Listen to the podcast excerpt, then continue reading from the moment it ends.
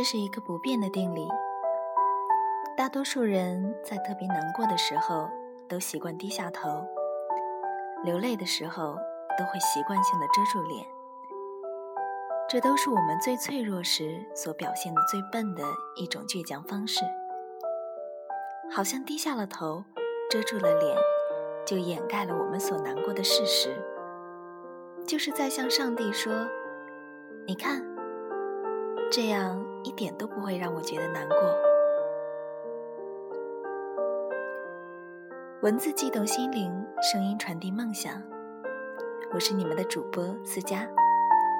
今天带给你们的文章叫做《余生常欢笑，别皱眉》。别想他。这个痛苦的姿势，阿喵维持了半个小时。除了看到他瘦骨嶙峋的肩膀上下抖动，庆幸的是，还看到了他逐渐弯起的嘴角。如果没有结果，如果没有以后，那我们约定好忘了他吧，忘了当初的心潮澎湃。忘了当初阳光下的白衬衣，也忘了那个时候我们又是怎样的不顾一切的爱着一个人。阿喵是公认的好孩子，四年的大学里没有逃过课，没有挂过科，也没有谈过一次恋爱，走着父母规划好的人生道路。毕业之后。阿喵就随即在父亲伟大光环的围绕下，得到了一份稳定的工作。身边的朋友都说嫉妒。毕业聚会时送祝福，谈以后。我们都知道，虽然阿喵的毕业生活相当顺利，不用为此奋斗，也没有很大的生活压力，总觉得缺少一些东西，一种至少可以忘乎所以的东西。比如一个不那么循规蹈矩的早餐，比如一份爱情。还好他遇到了飞鱼。飞鱼是一个一米八的大男孩，有着典型的邻家男孩形象，眉目清秀，像苏州弯弯的小桥。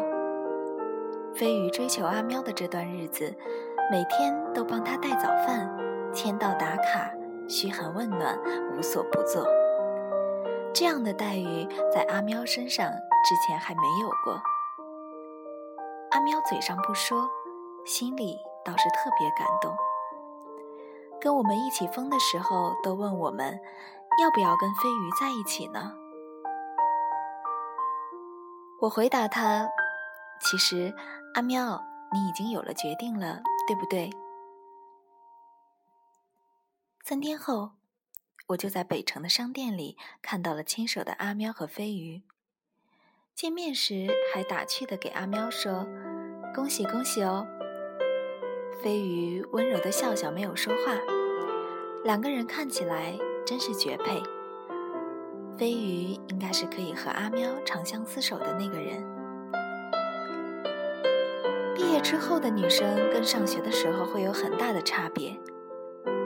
女生慢慢变得现实，关于工作，关于爱情，考虑的东西比淘宝购物时还要精细。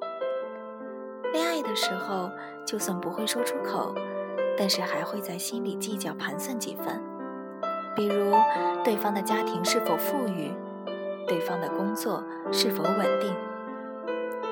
唯独阿喵不一样，那个时候阿喵还像个孩子。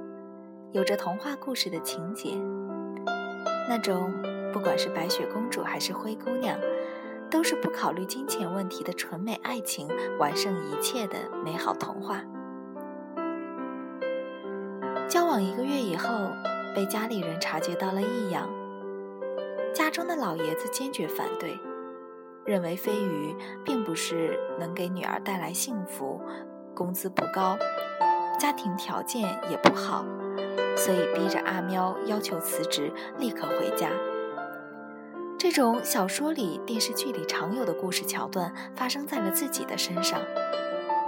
阿喵望着飞鱼的双眼说：“带我走好不好？”十月的初秋里，街道旁的树叶已经变黄，路人都把身上的衣服捂得紧又紧。阿喵和飞鱼一起辞了工作，瞒着家人离开了家乡，放弃了捧在手上的安逸生活，好像所有美好的生活都要选择重新开始。飞鱼成长在一个并不富裕的家庭，老家还是在偏远的大山，家里有兄弟姐妹。面对这些，阿喵还是选择了义无反顾的跟他在一起。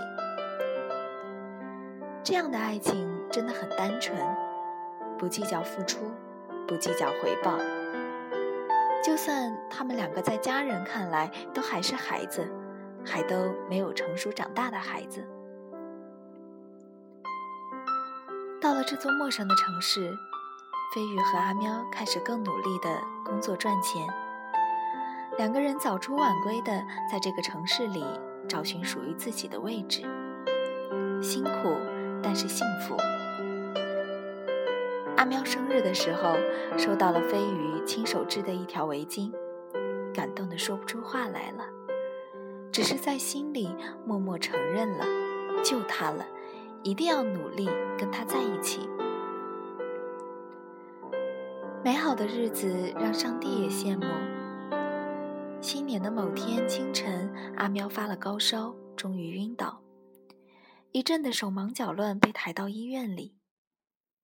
医生认真的对飞鱼说：“这并不是小病，务必要告知父母。”远方的父亲知道消息，迅速赶到了医院里。看着病榻上虚弱的阿喵，得知阿喵除了生了严重的病，并且还怀孕的事实，沉默良久。已经戒烟一年的父亲第一次又拿起一支烟。半年前还身体硬朗的父亲，现在却驼了背。阿喵只会对父亲不停的说：“对不起，对不起。”父亲让阿喵在自己和飞鱼之中选择一个。阿喵还是很坚定的告诉了父亲：“我要跟飞鱼在一起。”雨碧再也忍不住的蒙住了头，大哭了起来。醒来后，看到了桌子上的一摞钱和身边忙碌的飞鱼。阿喵总在想，是不是真的是自己做错了？自己到底应该怎么做，身边的一切都不会失去呢？手术前的几日下来，飞鱼也变得没有了往日的精神，日益消瘦，没有了心思工作。自己的出现好像彻底毁了阿喵与家人的关系，而这几日，自己的家里人也催着要飞鱼回家工作，可是。又怎么离得开呢？生活的艰辛像一团乱麻，紧紧地拴住了他们。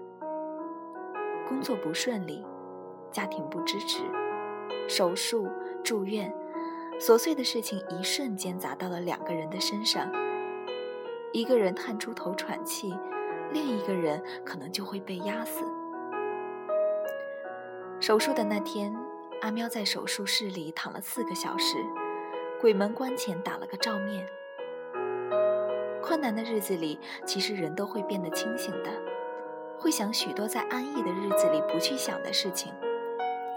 飞宇说过：“我真的很害怕，我真的会累。”阿喵也怕，怕再也见不到自己的家人，也怕从此失去了爱的人。但是他不知道，飞宇准备放弃了。人生中很悲催的事情就是，当一个人坚持着要继续的时候，却不知道对方已经停下了脚步。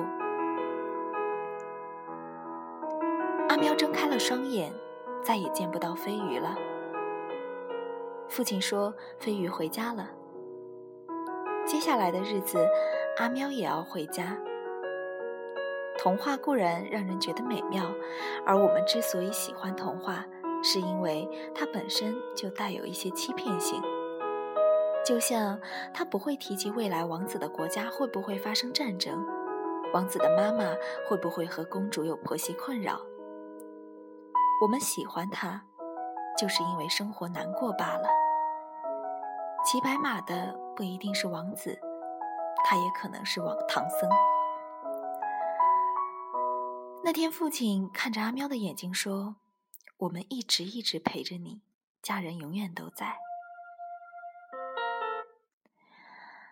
阿喵身上痛得再也哭不出来了，对父亲笑了笑：“好。”已经这么久过去了，阿喵一晚上给我讲了这些。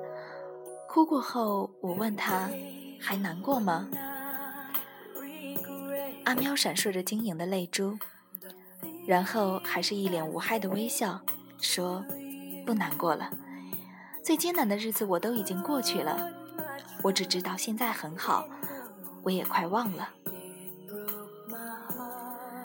年少时很容易就会遇上一个让你恨不得瞬间过完余生的人，这样的肯定其实是种执着。我们固执的带着这种执着，承认着眼前的一定是最好的。”是最不值得辜负的。然后我们就像要完成一件伟大的事情一样，把外人所有的阻挠看作是一种磨难，并且伤害着对自己好的那些人。最后未曾料到，那个我们拼尽所有力气想要在一起的人，却转身先走了。不如敬往事一杯酒吧，即使醉了。我也独自一人走，不回头。余生常欢笑，别皱眉，也别想念。